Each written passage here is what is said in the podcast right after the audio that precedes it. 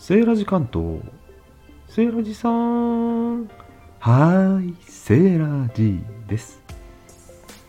難しい問題。難しい。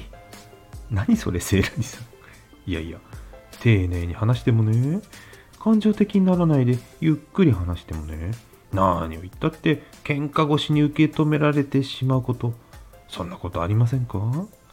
その原因の一つ、うん、これは想像なんですが、相手が自信を失っている、または自らを責めている時、そんな時かもしれないなという風な気がするんですよ。そんな時の、えー対応ってどうするのがいいんでしょうね。